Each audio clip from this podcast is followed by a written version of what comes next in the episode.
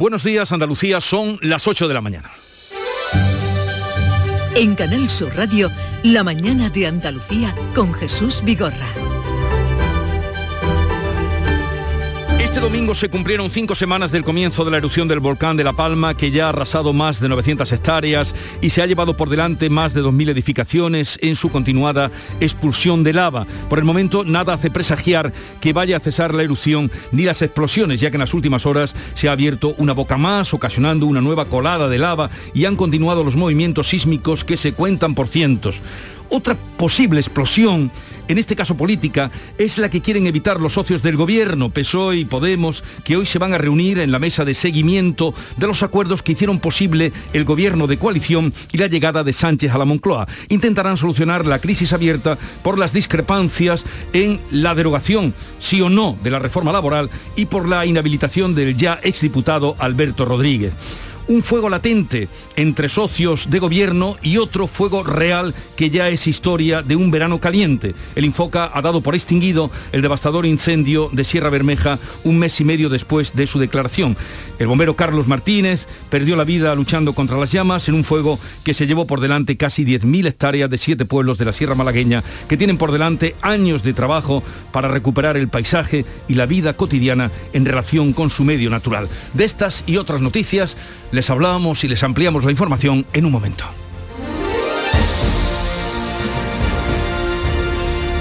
Pero antes, el tiempo. Carmen. Social Energy.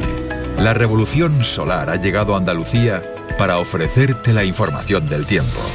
Hoy esperamos cielos poco nubosos en toda Andalucía, salvo en el área del estrecho donde habrá intervalos de nubes bajas matinales. Viento de levante en el litoral mediterráneo y en el estrecho y las temperaturas con pocos cambios. Llegaremos hoy a máximas de 28 grados en Sevilla, 27 en Córdoba, en 26 en Huelva y Granada, 25 en Cádiz, 24 en Jaén y 23 de máxima hoy en Málaga y en Almería. Las mínimas van a oscilar entre los 17 grados de Cádiz y los 7 grados de Granada. En este mes de octubre únete a Social Energy y di no a la subida de la luz. Ahorra hasta un 70% en tu factura con nuestras soluciones fotovoltaicas y aprovecha las subvenciones de Andalucía. Pide cita al 955-441-111 o en socialenergy.es. Solo primeras marcas y hasta 25 años de garantía. La revolución solar es Social Energy. Y ahora sepamos cómo están las carreteras en Andalucía. Vitaldent te ofrece la información del tráfico. En Clínicas Vitaldent queremos verte sonreír. Desde la Dirección General de Tráfico nos informa Alfonso Martínez. Buenos días. Buenos días. Hasta ahora en la red de carreteras de Andalucía tengan precaución. En Granada hay tráfico lento en la GR30 en el Zaidín dirección Bailén. También complicaciones en Huelva en la 497 en Aljaraque en dirección Huelva y en Málaga. Densidad circulatoria en la A357 en Campanillas en dirección a la capital malacitana.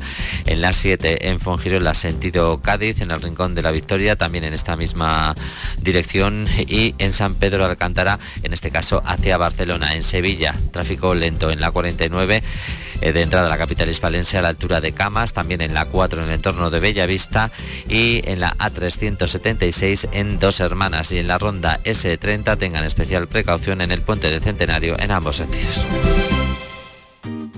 Hola, soy Nuria Fergo y todos los días me levanto con una sonrisa. Haz tú lo mismo y vuelve a sonreír. Este mes en Vitaldent te ofrecen un 20% de descuento en tu tratamiento de implantología. Llama al 900-101-001 y pide tu cita gratis. En Vitaldent quieren verte sonreír. En Canal Sur Radio, la mañana de Andalucía con Jesús Vigorra. Noticias. ¿Qué les vamos a contar con Carmen Rodríguez Garzón? Hoy se actualizarán los datos de la pandemia en Andalucía. La tasa de incidencia sigue subiendo ligeramente y se sitúa en casi 32 casos por cada 100.000 habitantes. Y hay expertos como el reconocido epidemiólogo Daniel López Acuña que advierten del peligro de esa nueva variante, de la variante Delta Plus, que está resultando muy virulenta en el Reino Unido. También se está produciendo, ya saben, un alto índice de contagios en el este de Europa. Insiste López Acuña precisamente en no bajar la guardia en el cumplimiento de las medidas de seguridad y también en la necesidad de vacunar al mayor número de personas posible. Y hay que hacer todo para que esto no se nos convierta en una nueva variante que nos, que nos eh, afecte el equilibrio y el control de la pandemia. Los más de, los más de 350.000 andaluces vacunados con Janssen podrán recibir además esta semana una dosis de refuerzo. Habrá que esperar a la decisión de la Comisión de Salud Pública que debe dar el visto bueno a este segundo pinchazo para los dos millones de españoles que han recibido la vacuna monodosis. Se les va a administrar Pfizer y Moderna y tienen que haber transcurrido al menos tres meses desde que fueron vacunados. Y siguen, Jesús, los llamamientos de las autoridades para tratar de repescar a los más de 500.000 andaluces que están aún sin vacunar. Y que en toda España son más de 4 millones los que no han acudido a vacunarse. En Huelva sigue en marcha un punto de vacunación sin cita. Hoy en la capital, Sonia Vela. Ya se han desarrollado varias jornadas de vacunación sin cita previa y esta semana se añaden dos más. Hoy y el próximo viernes se administran vacunas del COVID y de la gripe a los diferentes grupos de población más vulnerables a sus efectos.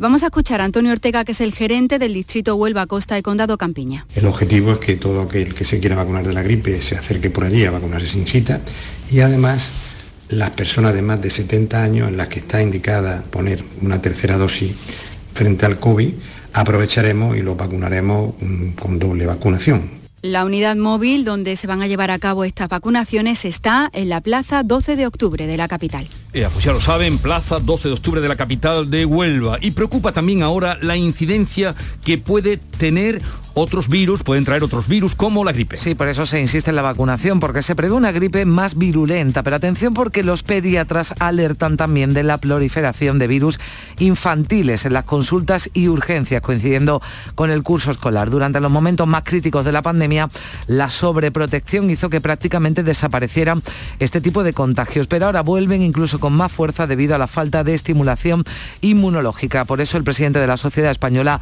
de Pediatría Extrahospitalaria, Cristóbal Coronel pide a los padres que no lleven a sus hijos al colegio cuando noten algún síntoma. La mejor forma de prevenir este tipo de enfermedades es evitando que los niños vayan al colegio y a la guardería cuando comiencen las primeras manifestaciones clínicas.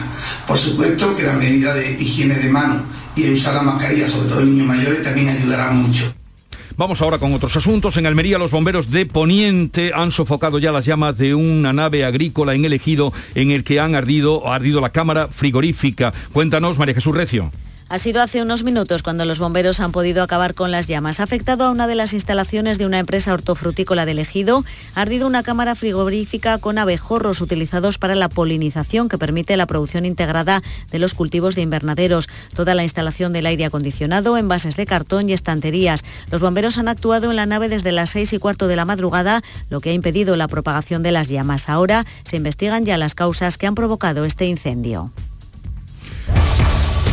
8, 8 minutos de la mañana, un mes y medio después, el Infoca ha dado por extinguido el incendio que calcinó casi 10.000 hectáreas en Sierra Bermeja, en la Sierra de Málaga, Matípola.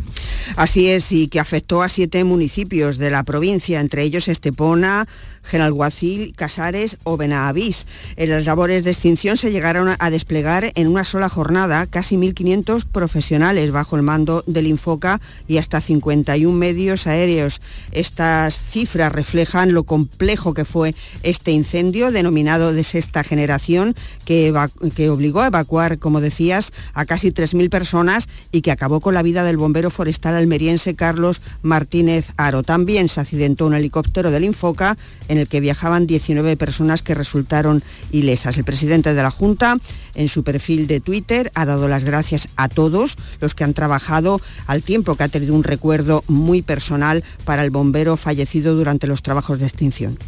Enseguida vamos a hablar de esa situación o de esa extinción ya del incendio de Sierra Bermeja, pero recordemos que sigue vigente en Andalucía el riesgo alto por incendios forestales. Se ha ampliado hasta el día 31 de octubre por las altas temperaturas y por la escasez de lluvias, y esto afecta a la fiesta de los peroles en Córdoba, peroles de San Rafael, con motivo del patrón. Hoy es festivo local en Córdoba, José Antonio Luque. Sí, es festivo local en Córdoba, pero fíjate, eh, no se puede hacer fuego en los billares. Sin embargo, el ayuntamiento en el Arenal ha preparado una infraestructura con eh, pilas de leña, tomas de agua, carpas y papeleras para que la gente prepare y cocine sus peroles. La gente se ha ido allí al Arenal, al Patriarca, a las cuestas del Reventón, a las parcelaciones y eh, se sigue diciendo que es preferible guisar el perol que llevar la comida ya hecha. Escucha algunas opiniones. Hombre, no llevamos bien porque el tema panceta nos gusta mucho. Pero, pero bueno, no lo hemos montado bien. Cada uno hemos hecho nuestra comida, nuestra especialidad y bien, bien. A siete y media estábamos aquí. La verdad que sí, que cada uno ha traído una cosita de las que mejor sabe hacer y aparte las mujeres también se han portado muy bien porque han preparado muchas cositas y demás. La verdad que sí, eh, se hace lo que se puede. Un San Rafael un poquito atípico, pero bueno, el fuego lo hemos cambiado por el mar, entonces hemos traído una gambita, unos mejillones. El caso, bueno, pues pasar un día con los amigos y ya está. Ahí cada uno lo pasa, lo pasa como puede. Ayer le fue muy bien a la hostelería y hoy también tienen grandes expectativas de que mucha gente, si no se va de Perol, pues se reúna con los amigos y familia a comer en algún restaurante. Ya, pues que tengan un buen día los cordobeses este día de fiesta y que los, eh, lo aprovechen. Lejos de remitir, el volcán de La Palma ha alcanzado las cinco semanas ya de erupción y a plena potencia. Sí, tiene una nueva colada y un salidero abierto bajo el cono secundario del que está manando abundante lava líquida. Los terremotos además son constantes. Se producía más de 100 este domingo el nuevo río de lava se ha llevado por delante las pocas casas que quedaban en pie del núcleo de las Manchas, el más cercano al volcán, uno de los primeros que se evacuó. El portavoz del Instituto Vulcanológico de Canarias, David Calvo, está junto con sus compañeros pendiente de las trayectorias de la lava. Esto contaba. Parece que una nueva colada está siendo alimentada hacia el sur de, la zona en la que ya había coladas previas, nuevamente hacia la zona de las manchas sería y todo debido a que, según parece, una de las bocas que solo estaba emitiendo cenizas y piroclastos ha, ha comenzado también a emitir coladas de lava. Además ha empezado a llover en la isla, algo bueno para los cultivos, pero perjudicial para edificios y carreteras, ya que la ceniza se solidifica al contacto con el agua. Las desaladoras transportadas hasta La Palma van a empezar a regar hoy mismo. Se trata de salvar las plantas, las plataneras, las cosechas ya se dan por perdidas. Continúa abierta la investigación para esclarecer los disturbios ocurridos este fin de semana en el municipio gaditano de La Línea, cuando agentes de la Policía Nacional fueron agredidos por un grupo de vecinos que pretendían evitar una detención. Fermín Soto. Una operación que de momento se ha saldado eh, con cinco detenidos, hay un agente herido y la investigación sigue abierta. Desde el movimiento asociativo de aquí contra la droga creen que además de las actuaciones policiales hacen falta otras medidas. Francisco Mena, presidente de la coordinadora alternativa que además de la actuación policial se deben de llevar medidas de empleo, medidas de formación, medidas educativas y medidas de inserción laboral. El narcotráfico eh, se nutre fundamentalmente en estas barriadas de la falta de oportunidades, de la exclusión social. No es la primera vez que sucede algo así. El pasado mes de mayo, la muerte por ahogamiento de un hombre en una acción relacionada con el narcotráfico desencadenaron hasta tres días de disturbios en la línea. En Jaén comienza hoy el juicio a una red internacional de trata de mujeres. Se sientan en el banquillo a los 16 acusados de pertenecer a una banda que captaba con engaños a mujeres en Colombia. Beatriz Mateas. Sí, la red se destapó en marzo de 2020 cuando una de las mujeres logró escapar y avisar a su familia en Colombia. Esa denuncia desencadena la investigación que les condujo a la Policía Nacional a tres pisos en Córdoba, capital, Jaén, capital y también en Martos. Una de ellas, de esas 20 mujeres, es menor de edad. Eran obligadas a prostituirse bajo la vigilancia de un controlador y esta red se mantuvo también en el estado de alarma. Se enfrentan a 20 delitos. La Fiscalía pide para los tres cabecillas 32 años de prisión y 23 para el resto de procesados. Son las 8.13 minutos de la mañana. La mañana de Andalucía. En el origen está la clave. ¿Quieres volver a lo esencial? Hay un programa de desarrollo rural para ti. Para ti, que quieres emprender un camino cerca de la tierra. Estos programas te ofrecen la oportunidad que estabas buscando la Red Rural Nacional pone a tu disposición ayudas para iniciar tu proyecto vital en el entorno rural. Eres origen. Conecta con el desarrollo rural. Red Rural Nacional, Ministerio de Agricultura, Pesca y Alimentación, Gobierno de España. ¿En qué capítulo de tu vida estás ahora? ¿Quieres hacer una reforma cambiar de coche? ¿Tus hijos ya necesitan un ordenador para cada uno? ¿O quizás alguno ya empieza la universidad? ¿Habéis encontrado el amor y buscáis un nidito? En Cofidis sabemos que dentro de una vida hay muchas vidas y por eso ahora te ofrecemos un nuevo préstamo personal de hasta 60.000 euros. Cofidis, cuenta con nosotros. ¿Perdona? ¿Desde cuándo es influencer Laura? Laura, desde nunca. ¿Y este post? A ver, hashtag tapas nuevas, hashtag caprichito, hashtag inspiración. Eh, ha jugado al triplex y le ha tocado. Fijo. Triplex de la 11. Podrás ganar hasta 150 euros por solo 50 céntimos. Hay tres sorteos diarios. Triplex de la 11. No te cambia la vida, pero te cambia el día. ¿Y el post? 11. Cuando juegas tú, jugamos todos. Juega responsablemente y solo si eres mayor de edad. En cofidis.es puedes solicitar cómodamente hasta 60.000 euros, 100% online y sin cambiar de banco. Cofidis, cuenta con nosotros. La mañana de Andalucía con Jesús Bigorra. Noticias. Juanma Moreno ha hecho balance de los mil días al frente de la presidencia de la Junta. Pone el acento en los logros económicos y en que la corrupción ha dejado de ser noticia en Andalucía. Sí, Moreno ha destacado que el crecimiento del PIB andaluz ha estado por encima de la media española y comunitaria, que ha aumentado la confianza empresarial, lo que se ha alcanzado un récord histórico en las exportaciones andaluzas. Lo hacía en Marbella, en la clausura este domingo, junto a Alberto Núñez Feijóo del Congreso del Partido Popular en esta localidad. Mil días después, tengo toda la ilusión tengo todas las ganas y algo que me faltaba antes, tengo toda la experiencia y todo el equipo para estar mil, dos mil, tres mil, cuatro mil días gobernando, mejorando y construyendo el futuro de Andalucía juntos, junto a los andaluces y junto a mis compañeros. En su intervención, además, Moreno ha pedido al resto de fuerzas parlamentarias que olviden las trincheras ideológicas y que se unan en la aprobación de los presupuestos del año que viene, que ha definido como los de la reconstrucción. En este sentido, el líder del PSOE andaluz daba un ultimátum a Moreno, a la Junta. Juan Espadas dice que ya han planteado sus condiciones, entre las que figura el mantenimiento del empleo de todos los sanitarios contratados de forma extraordinaria durante la pandemia. Y de aquí al inicio del debate del Estado de la Comunidad no recibimos contestación a nuestras propuestas, alta y clara y de forma transparente, o está la sociedad andaluza reflejada en ese presupuesto o tendrán un gran no por parte del Partido Socialista en el próximo pleno de presupuesto. Pues con este escenario el Parlamento de Andalucía, lo apuntaba Juan Espadas, acoge esta semana ese debate sobre el estado de la comunidad. Se va a celebrar los días 27 y 28 de octubre, es decir, el miércoles y el jueves próximos.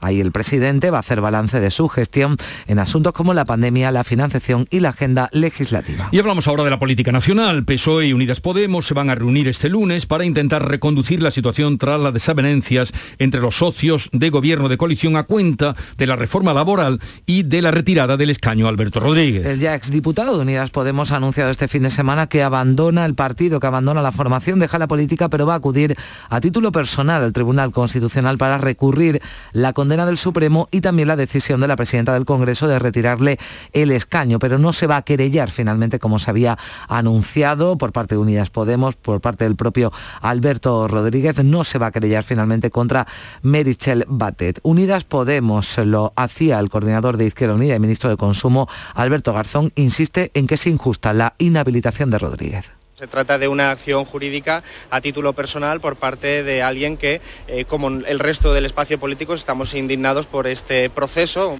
Desde el peso de Santo Cerdán dice que hay que respetar las decisiones judiciales, aunque también respeta la decisión de recurrirlas. Este partido respalda totalmente a la presidenta del Congreso en el cumplimiento escrupuloso de la ley. Las sentencias se recurren pero no se incumplen. El Partido Popular pide el cese de Ione Belarra después de que la ministra de Derechos Sociales acusara al Tribunal Supremo de prevaricar, lo hacía Martínez Almeida. Si Merichel Bate de verdad tenía dudas ante el Tribunal Supremo, lo que tenía que haber hecho es haberlas planteado desde el primer momento, no haber tomado una decisión y cuando se organiza el revuelo consultar al Tribunal Supremo. Lo que pasa es que había un cálculo, un oportunismo político, que era que siendo Alberto Rodríguez secretario de organización de Unidas Podemos, pues no tenía el cuajo, por así decirlo, de hacer cumplir la sentencia del Supremo y que un delincuente no se sentara en el Congreso de los Diputados. En este caso, Martínez Almeida dirigía las críticas a Merichel Batet, algo que también hacía Miguel Gutiérrez de Ciudadanos. No entendemos la dilación en tomar la decisión de suspender eh, el acta del diputado del señor Rodríguez. No somos capaces de, de, comprender cómo precisamente el señor Sánchez ha conseguido llevar a esta institución al decoro y a la dignidad de la institución que representa el Congreso de los Diputados, la representación de todos los españoles, este conflicto que no tenía ningún sentido. Por otro lado, la vicepresidenta ministra de Trabajo, Yolanda Díaz, sigue firme en su propósito de liquidar la reforma laboral del PP antes de que acabe el año, a pesar de la entrada en escena de la titular de Economía, Nadia Calviño. El PSOE también ha puesto la derogación de la reforma laboral como una de sus prioridades, aunque enfatizando, lo decía este fin de semana Adriana Lastra, que serán los socialistas quienes la lleven a cabo. El presidente del Gobierno, Pedro Sánchez, ha anunciado que mañana martes se aprobará la nueva ley de vivienda y medidas concretas para paliar el alto precio de la luz. En concreto, un nuevo Real Decreto que va a paliar esos efectos del alto precio de la electricidad que según Sánchez busca la defensa del consumidor, también con un mayor control de las empresas energéticas. Para ello se van a destinar más ayudas, ayudas adicionales por importe de 100 millones de euros. 100 millones de euros adicionales para proteger a los hogares vulnerables en nuestro país ahora que empieza el invierno.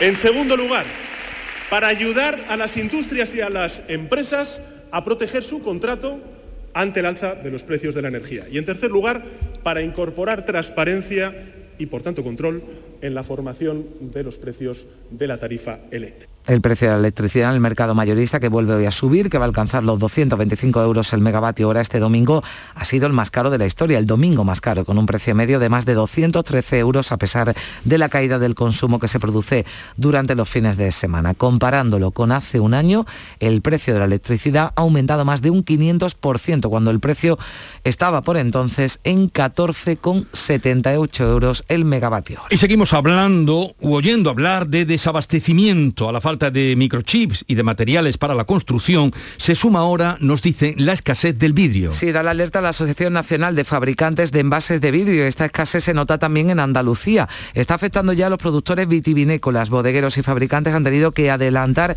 pedidos a quien todavía tiene esto. La producción es insuficiente ante el enorme incremento de la demanda con la vuelta a la normalidad. También hay escasez de cartón y de etiquetas, lo dice Antonio López, responsable de bodegas El Monte Moriles. No estamos adquiriendo materia prima para abaratar costes sino para intentar tener abastecimiento. Es decir, estamos pagando los incrementos que tiene de cotización la materia prima y aparte lo tenemos que hacer porque es que si no, no puede haber una rotura de abastecimiento al cliente final, no tengo envase. Y la falta de componentes electrónicos está afectando también a las fábricas de electrodomésticos. Empiezan a notarse retrasos en el suministro de lavadoras, lavavajillas y también videoconsolas y teléfonos móviles. Y todo esto a las puertas de las fechas con más ventas del año como son el Black Friday o la Navidad.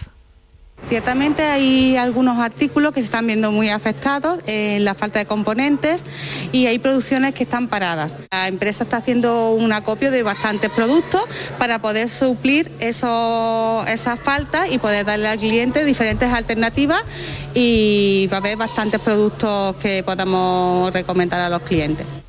¿Quién habría dicho antes de ayer que el incendio de Sierra Bermeja no estaba finiquitado? Todos lo creíamos, pero no.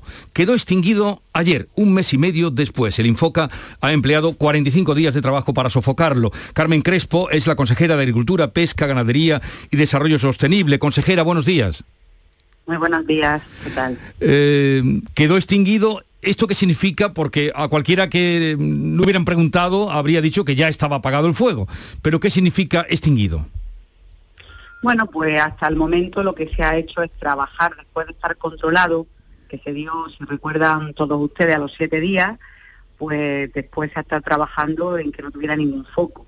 Se han ha ocurrido algunos focos en algunos distintos sitios y especialmente en las raíces de los, de las plantas cercanas, donde todavía estaban incandescentes muchas, eh, muchas raíces. Por tanto, esperaban que no hubiera ninguna chimenea, ningún foco, para darlo por extinguido por eso se ha estado controlando absolutamente todo. El perímetro era muy grande, recordemos que al final se han visto afectadas 8.401 hectáreas de siete municipios de la provincia de Málaga en Sierra Bermeja, y por tanto era la extensión muy grande y había que controlar muy bien que no saliera ninguna chimenea, ningún foco adicional. Por eso han estado estos 45 días, que recordemos han sido 45 días con eh, unas temperaturas bastante altas hmm. también. Por tanto, había que controlarlo muy bien. Eh, consejera, ¿qué sabemos de las investigaciones? Bueno, en estos momentos está en el, en el juego de ronda, le han dado secreto, en este caso, la investigación, y por tanto están terminando esa investigación que yo espero que se dé por, por, los culpables.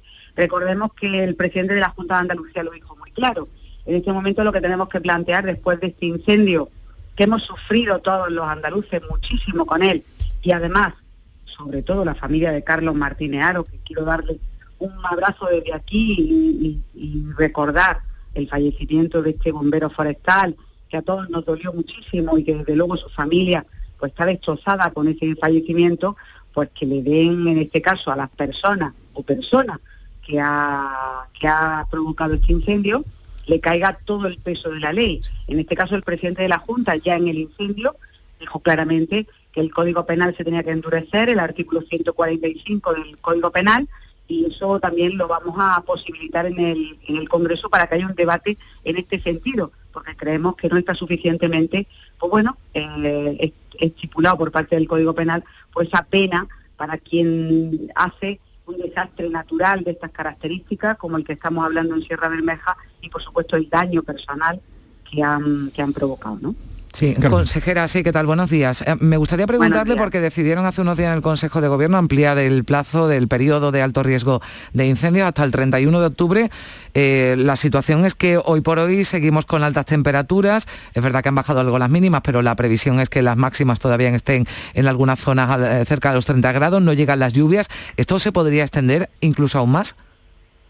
Bueno, eh, nosotros siempre estamos a merced de lo que dicen los técnicos. Los técnicos claramente estaban viendo que las temperaturas eran demasiado altas todavía y que necesitábamos tener pues todo a nuestra disposición para cualquier eh, incendio que se provocase o algún conato. De hecho, se ha provocado, es decir, en estos días mm. hemos visto todo como se han producido incendios. Esperamos mm, para el puente, en este caso de, de Los Santos, que las temperaturas bajen un poquito y parece ser que todo indica que va a llover algo en Andalucía, eh, lo cual pues lo aplaudimos muchísimo, sobre todo fundamentalmente también para ello y para también en las circunstancias con, el tema del campo y las posibilidades hídricas que nos da.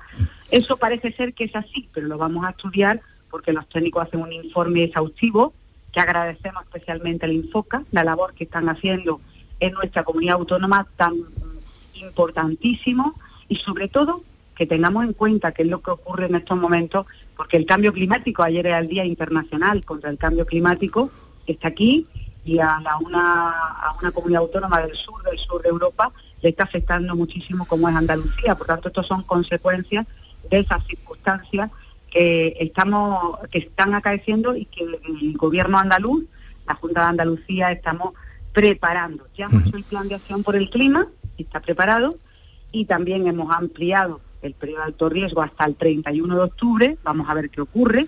Si hiciese falta, el gobierno de Andalucía lo tiene claro, seguiría ampliando, si no es así, pues pasaríamos al medio mm. riesgo. Eso no significa el bajo riesgo, el medio riesgo. Bueno, consejera Carmen Crespo, consejera de Agricultura, gracias por estar con nosotros. Un saludo y buenos días. Muchas gracias. Y ahora, pues a cicatrizar todas las heridas de la zona y a darlo aquella zona, darle oportunidades, ilusión para seguir adelante, ¿no? A la Sierra Bermeja. Eh, precisamente de eso vamos a hablar con el alcalde de Jubrique, Alberto Jesús Benítez. Alcalde, buenos días. Hola, ¿qué tal? Muy buenos días. Eh, extinguido el incendio, ¿y ahora qué? ¿Qué esperan ustedes? Eh, ¿Qué es lo que hay que hacer? Sí, exactamente. Bueno, pues ya por fin, después de, tantos días, ¿no? Pues hemos conseguido que este incendio se dé por extinguido, ¿no? Desde aquí quiero dar un agradecimiento, lo primero, pues a todas las personas que han trabajado, que han colaborado durante el incendio en estos días tan complicados, ¿no? Y luego posteriormente, ¿no? Pues en todo este último mes que, que bueno, que el trabajo pueda ser incesante, ¿no? Para terminar de apagar pues estos puntos calientes que todavía seguían quedando. También de mismo modo pues acordarme del bombero forestal, ¿no? Que también perdió la vida en, en este desgraciado incendio, ¿no?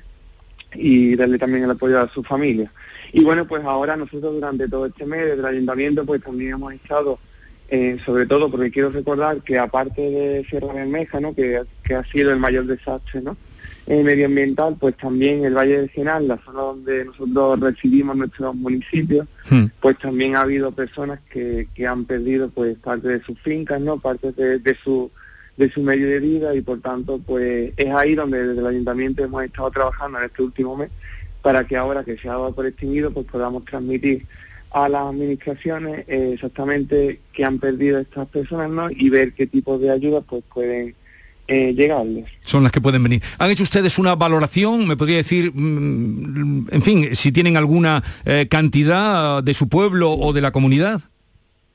Sí, exactamente. Pues mira, la, prácticamente la semana pasada pues terminamos de, de recopilar todos estos datos, ¿no? Pusimos a disposición pues una pequeña oficina, digamos, de eh, sobre el incendio, ¿no? Y la gente pues con un modelo y aproximadamente, bueno, la mayoría de las personas pues han perdido partes de, castañares, partes de vallado, partes de tuberías de, goma. ¿Y, alguna cifra, alcalde?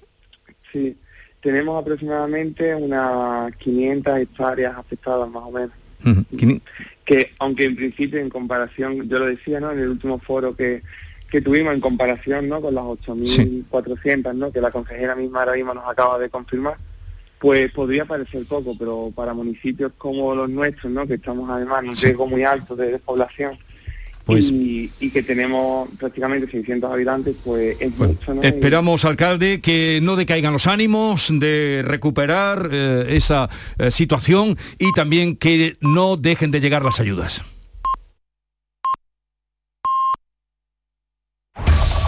En la mañana de Andalucía de Canal Sur Radio, las noticias de Sevilla. Con Pilar González.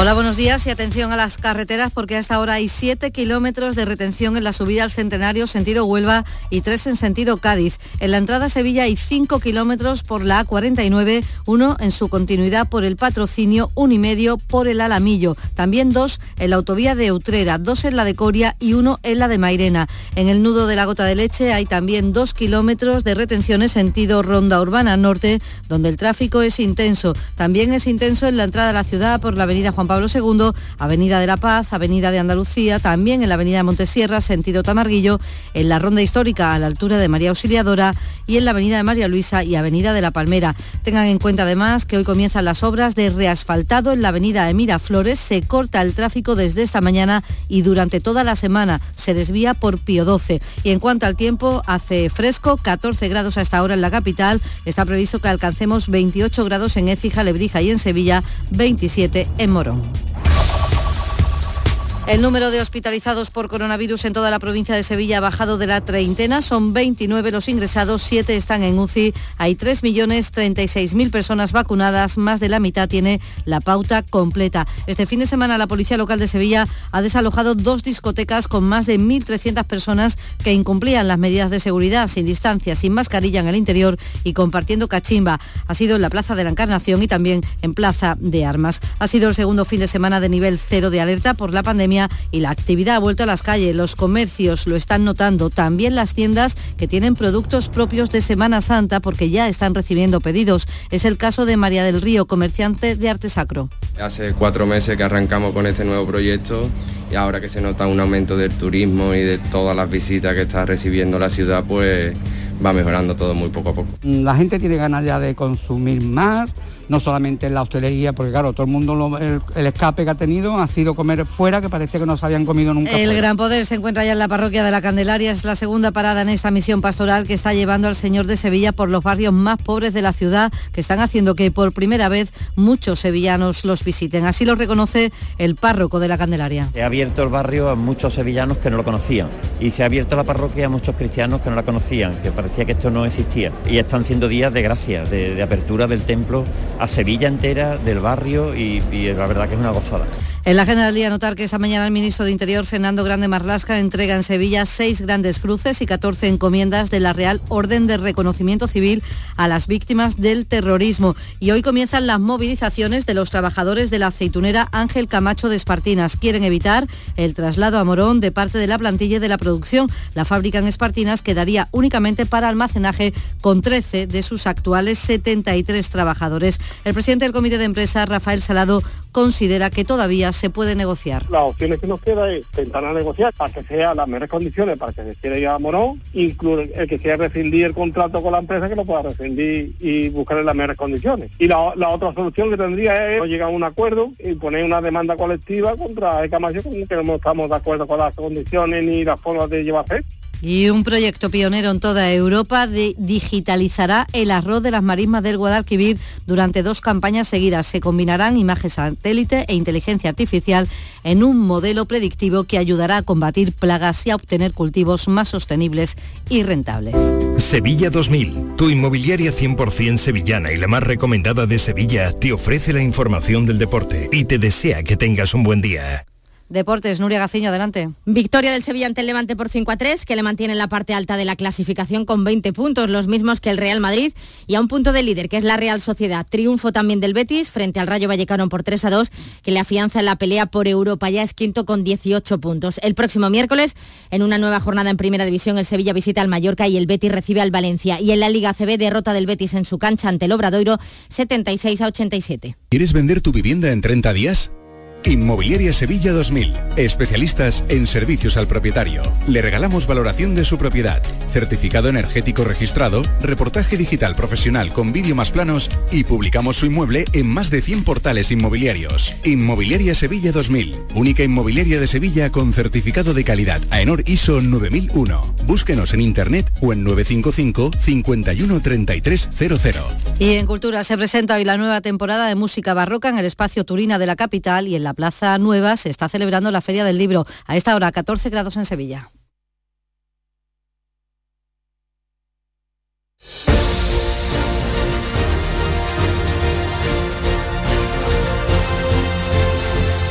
...8.35 minutos de la mañana y enseguida entramos en mesa de diálogo eh, con eh, Estela Benó de ABC Sevilla. Buenos días. ¿Qué tal? Muy buenos días y Pepe Landi y también Kiko Chirino. Con ellos estableceremos, eh, pues eso, una mesa como la que van a tener hoy, no con menos trascendencia de la que van a tener el PSOE y Podemos, que tienen hoy su... A las siete y media va a ser. ¿Y, tú, crees que va a servir para algo? Quiero decir, ¿van, a avanzar algo? ¿Van a, ¿Pero qué preguntas haces? ¿Y tú crees en los gnomos? Hombre, yo, pues mira, sí, he visto todavía el ah. gnomo cuando yo era pequeña, y, y la seta y eso. ¿Pero cuando eras pequeña? Sí, es verdad. En Canal Sur Radio, La mañana de Andalucía con Jesús Vigorra. Pipas Reyes son las pipas de siempre. Ahora encontrarás tus pipas Reyes más grandes, con más aroma, con más sabor y más duraderas. Tradición e innovación para traerte tus mejores pipas Reyes. Las del paquete rojo, tus pipas de siempre.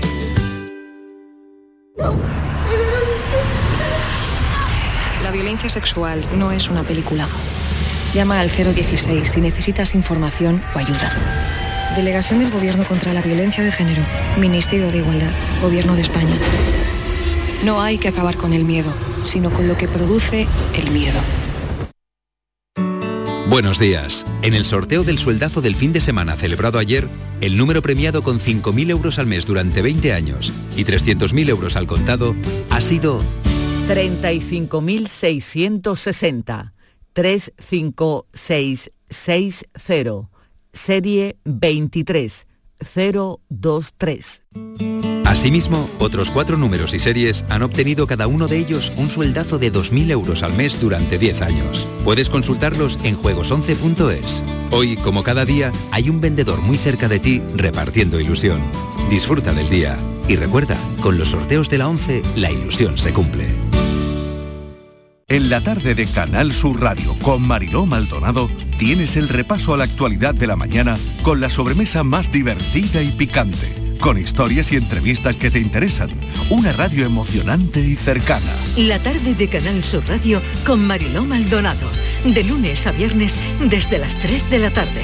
Quédate en Canal Sur Radio, la radio de Andalucía. En el origen está la clave. ¿Quieres volver a lo esencial? Hay un programa de desarrollo rural para ti. La Red Rural Nacional pone a tu disposición ayudas para iniciar tu proyecto vital en el entorno rural. Eres origen. Conecta con el desarrollo rural. Red Rural Nacional, Ministerio de Agricultura, Pesca y Alimentación, Gobierno de España.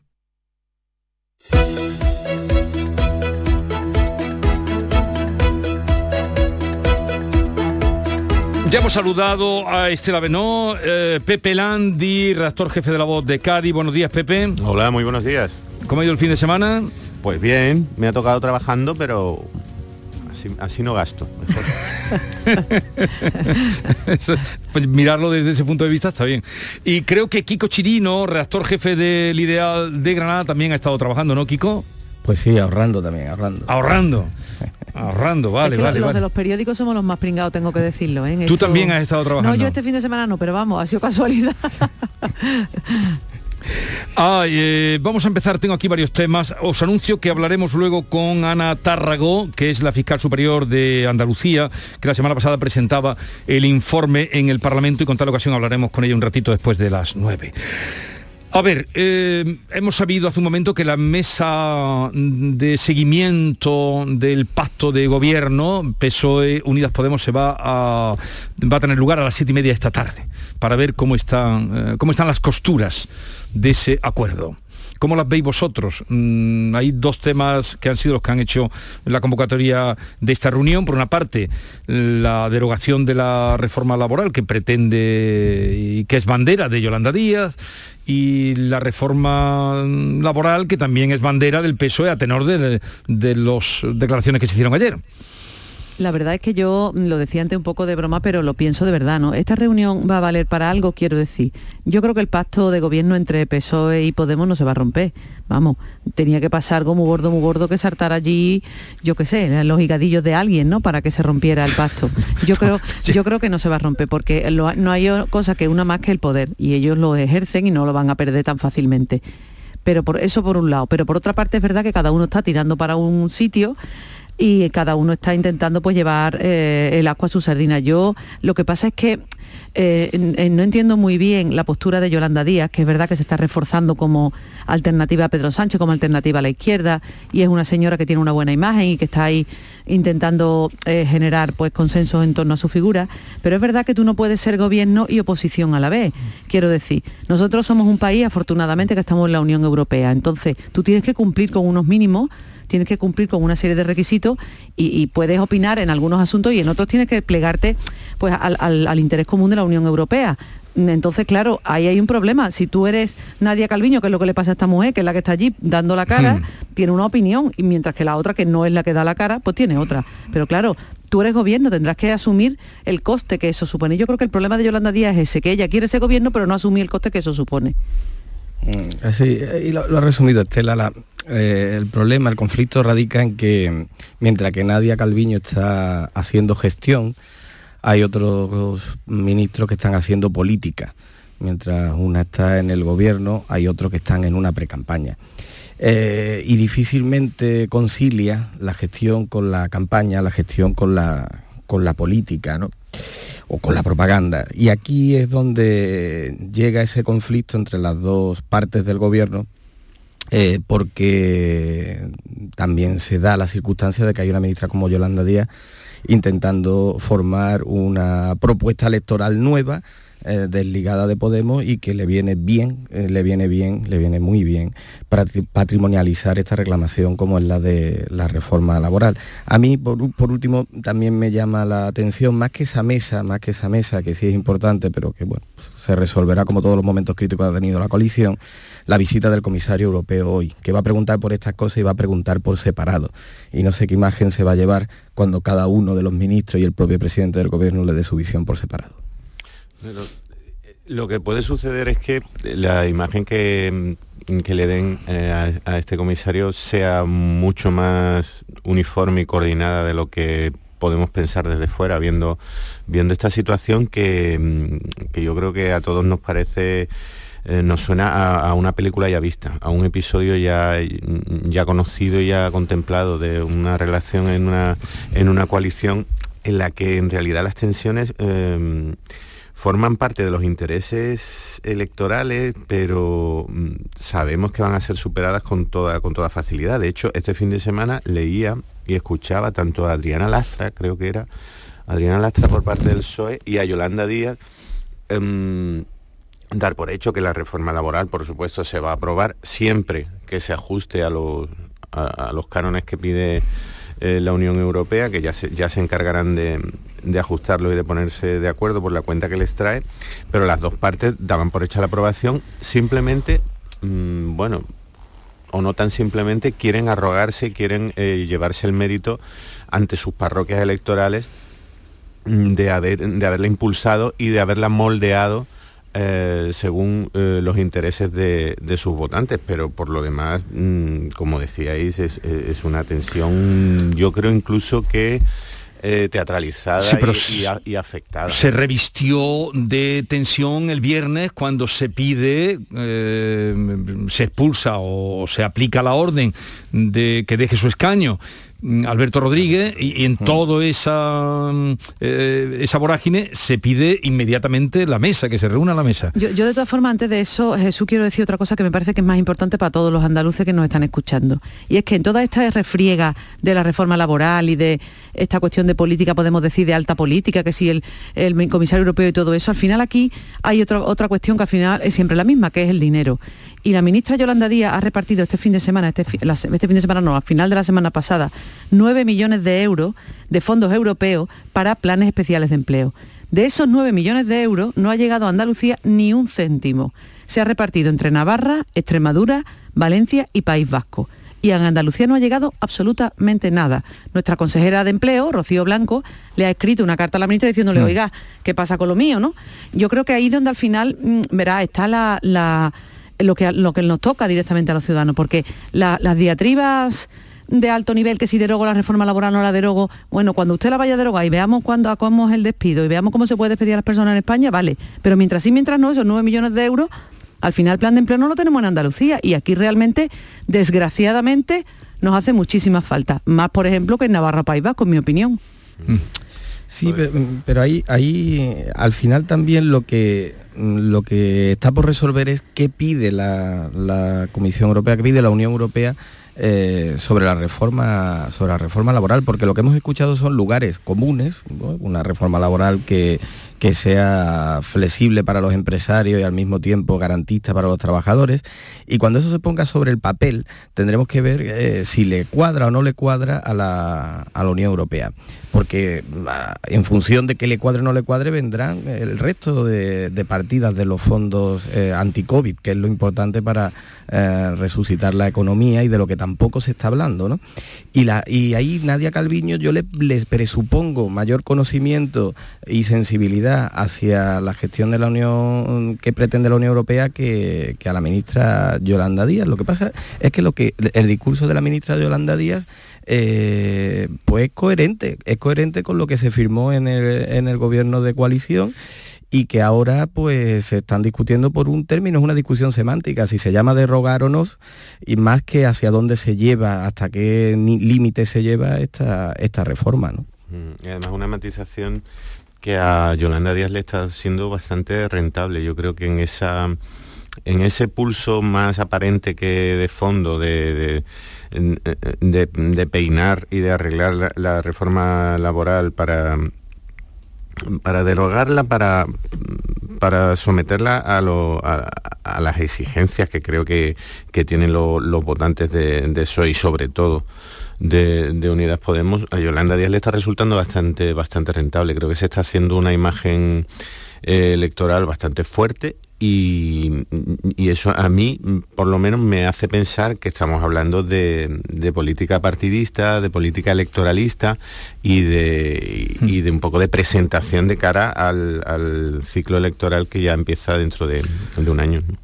dentro un, ya empieza dentro de un año. Vamos a escuchar precisamente eh, las declaraciones de Yolanda Díaz sobre ese asunto. En una decisión inalterable para este mismo año la derogación de la reforma laboral del Partido Popular. Y este es el mensaje que le quiero mandar a las personas trabajadoras de este país. Vamos a derogar la reforma laboral a pesar de todas las resistencias, que las hay y son muchas. ¿A quién le mandaba ese mensaje? ¿A las personas trabajadoras? Hace una parada ahí a las personas y yo digo... Humana.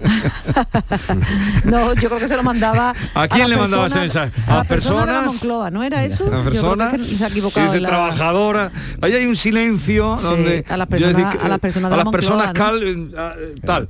Y el sonido de fondo, fijaron el sonido de fondo que en el caso de Adriana Lastra pasaba igual. Sí que, sí, Adriana Lastra vino a decir lo mismo. Vino a decir lo mismo en, un entorno similar. O sea, el sonido de fondo era mitinero, eran actos internos, con su clac, con sus aplausos, con sus vítores. Mm, por eso mm, insisto en que creo que, estamos hablando en clave ya mm, más o menos electoral. Vale. Pero y con respecto al otro punto de fricción, la expulsión o la, aplicación de la orden que aleja a Alberto Rodríguez de eh, su escaño, bueno, que perdió el escaño. Es que, es una sentencia del Tribunal Supremo, quiero decir, no, podemos opinar. O sea, tú puedes opinar de que otra cosa, te gusta este tiempo, no te pero gusta. ¿cómo una ministra como Yone Berarra puede desafiar al Tribunal Supremo, que lo ha hecho? Pero no, es desafiar, es feo todavía. Es que no sé si no se enteran o no han estudiado muy bien los fundamentos del Estado constitucional o qué es lo que pasa aquí. Es que son división de poderes, hay una sentencia y hay que cumplirla, punto, se acabó. Y ese señor ha cometido un delito, no lo digo yo, lo dice el Tribunal Supremo, y por lo tanto no puede ejercer su función de representante público. Ahora bien, a mí que no me diga, es que yo estaba un poco, hombre, indignada, estaba engañando a la gente. Yo lo he escuchado decir que le han robado la, la representatividad a 60.000 canarios. Sí. No, señor, no, señor. Usted es representante de los canarios porque lo eligieron así y usted ha cometido un delito y lo han apartado, pero detrás suyo habrá otro y ese señor o esa señora que no sé quién es entrará después en el Congreso de los Diputados representando a los mismos canarios que representaba usted. Luego, no se ha, no se ha cercenado la legitimidad de las personas que votaron. Se ha cercenado usted, que ha- era un representante del pueblo, resulta que usted ha cometido un delito y por lo tanto no puede seguir siéndolo. Es que yo lo veo así de fácil. Lo demás es todo Ah. farfolla, en mi opinión. A mí, a mí, la- a mí lo que me llama aquí la atención es eh, cómo desde la nueva política eh, se han revisado los límites. ¿no?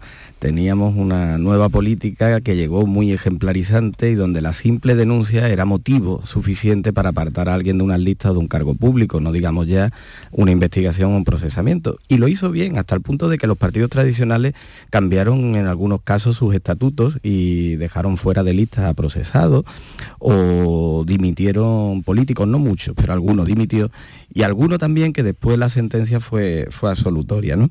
Y esa nueva política que venía tan exquisita, ahora sin embargo no le basta una, una condena, no le basta una condena. A lo mejor es que son muy ejemplarizantes, pero con las vergüenzas de otros.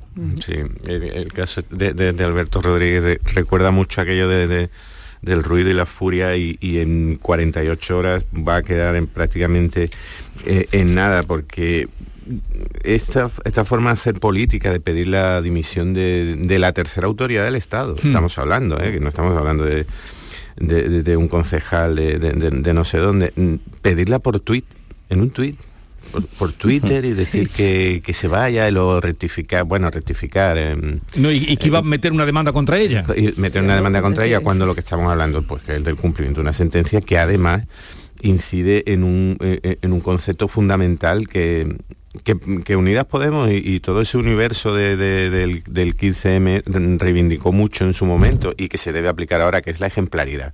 Es decir, una persona, un diputado que ha, mm, que ha sido condenado eh, por, por, parece golpear a un policía, dar una patada a un policía, eh, eh, no puede ocupar ese puesto. Es que tiene que salir y sin más. Y todo ese ruido, toda esa furia, todo esa, ese pataleo del que nos vamos a olvidar en 48 horas, me parece absolutamente folclórico. Es que, es Sí, que- pero- es que pero se tiene que ir, es que se tiene que ir. Sí, pero hay más, pero mm, fue recibido, bueno, son cuatro, lo que pasa es que a veces a ese tuit mm, a lo mejor la importancia se la damos nosotros, pero lo último es que ha contratado a los abogados de Puigdemont. Entonces ya está. Ya, a ya- los abogados de Puig. Es que a partir de aquí ni 1.500 palabras más, ¿no? Ya, ya, está todo dicho. para, para que lo defiendan ante Europa. Sí, ante Europa, fíjate tú. O sea, a los abogados de un eh, prófugo. Prófugo, pues que Prófugo. se está igualando, por eso Entonces, digo que ¿dónde ni están- 1.500 palabras Cuando más. decía Pepe, ¿dónde están las ejemplaridades aquí en, en nuestro país en este momento? pero, hace bien, pero está en su derecho en acudir ahora al amparo da- al Claro, Tribunal Constitucional.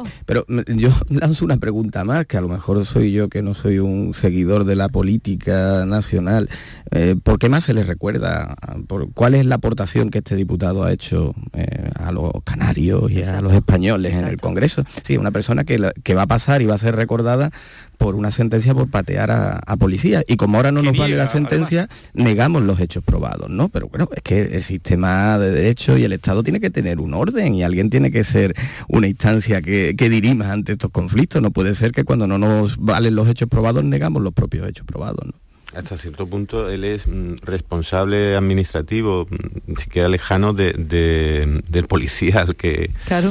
al que golpeó. Y en cualquier caso está en su derecho, pues son do- dos procesos probablemente paralelos, está en su absoluto derecho de eh, recurrir y de reclamar que la, la condena puede ser injusta, faltaría más, que llegue hasta donde tenga que llegar, que, que elija los abogados que, que considere, allá él, y que ese proceso se resuelva, pero eh, hemos establecido entre todos que un diputado que recibe una condena tiene que salir Y, y- y ahí no hay, no hay absolutamente nada más que decir. Todo lo demás es ruido. Pues ha costado. ¿eh? Y, y- y tu- ruido y tweets. Pues ha costado. Ha costado porque no se quería ir y bueno, hasta una ministra o ministros han salido mm, poniéndose de su parte. Es una cosa, un poco el mundo al revés. Es totalmente el mundo al revés. Es un poco, yo creo que es escandaloso, la verdad. A mí es que me, me parece que eso que es un poco una vergüenza. Mire, usted la ha condenado usted a un tribunal, el Tribunal Supremo lo ha condenado. O sea, que es que no es que no estamos aquí opinando. Es que es una sentencia firme. Usted puede recurrir a Europa, claro, vaya usted, pero vamos, yo insisto, si tú recurres al abogado de Puigdemont, en fin, ya con eso lo tenemos todo dicho, creo yo, que es evidente, ¿verdad?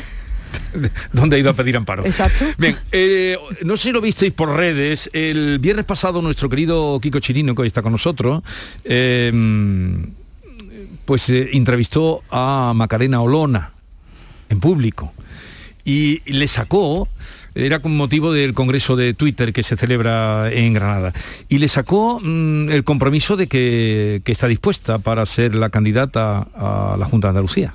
Vamos a escucharlo. Para mí y como para cualquier persona sería un privilegio poder eh, encabezar esa candidatura, como no puede ser de otra manera, porque es un privilegio poder ayudar a servir al pueblo andaluz.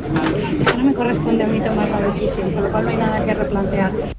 Bueno, había otro, hay un momento en el que le insiste Kiko Chirino y adelante de ti lo hizo, el compromiso de que está dispuesta.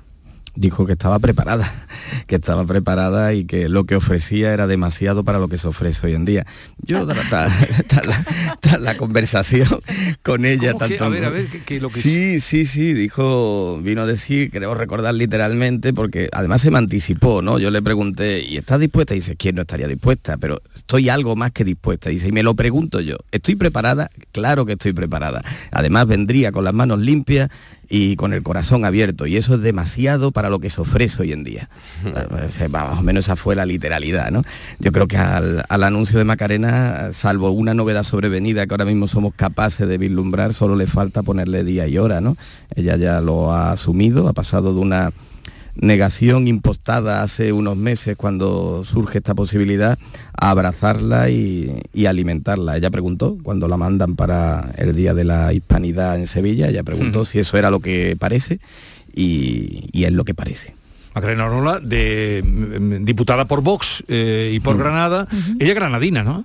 No, bueno, ya tiene relación con Granada, no es, nada- no es granadina de, de origen ni de nacimiento, tiene relación con Granada, es diputada, es diputada por, Por esa Granada. circunscripción, sí. Sí, aunque está siendo verdad que ya hasta ahora la política la ha hecho en Madrid, se ha convertido en una de las personas más visibles de, de Vox, ¿no? Yo creo que no es una candidata cómoda para el Partido Popular en, en Andalucía, aunque es verdad que la propia Macarena y, y construye ese personaje no admite medias tintas, o se le abraza con un entusiasmo infinito o, o se le rechaza, ¿no? ¿Cómo lo veis vosotros? Yo, yo no tengo muy claro, verá, evidentemente yo creo que Vox hace lo lógico, no buscando el candidato que consideran que tiene más posibilidades, como es normal, igual que hacen todos los partidos, eso es lo razonable. Ellos consideran que esta mujer puede tener más tirón y por lo tanto pues la han elegido. Y yo ahí pues no tengo más nada que decir, faltaría más. Lo que pasa es que yo no sé hasta qué punto una, una persona, como tú decías, Kiko, que no admite medias tintas, no sé si eso tiene, eh, por otro lado, otra lectura desde el punto de vista de movilizar el voto de, otro de otra sección de la sociedad. No sé si eh, al PSOE le viene bien este tipo de candidata de Vox. No, no lo tengo muy claro. Porque puede movilizar a gente que había estado dormida, que había estado pasando de la política, cansada, quemada, harta.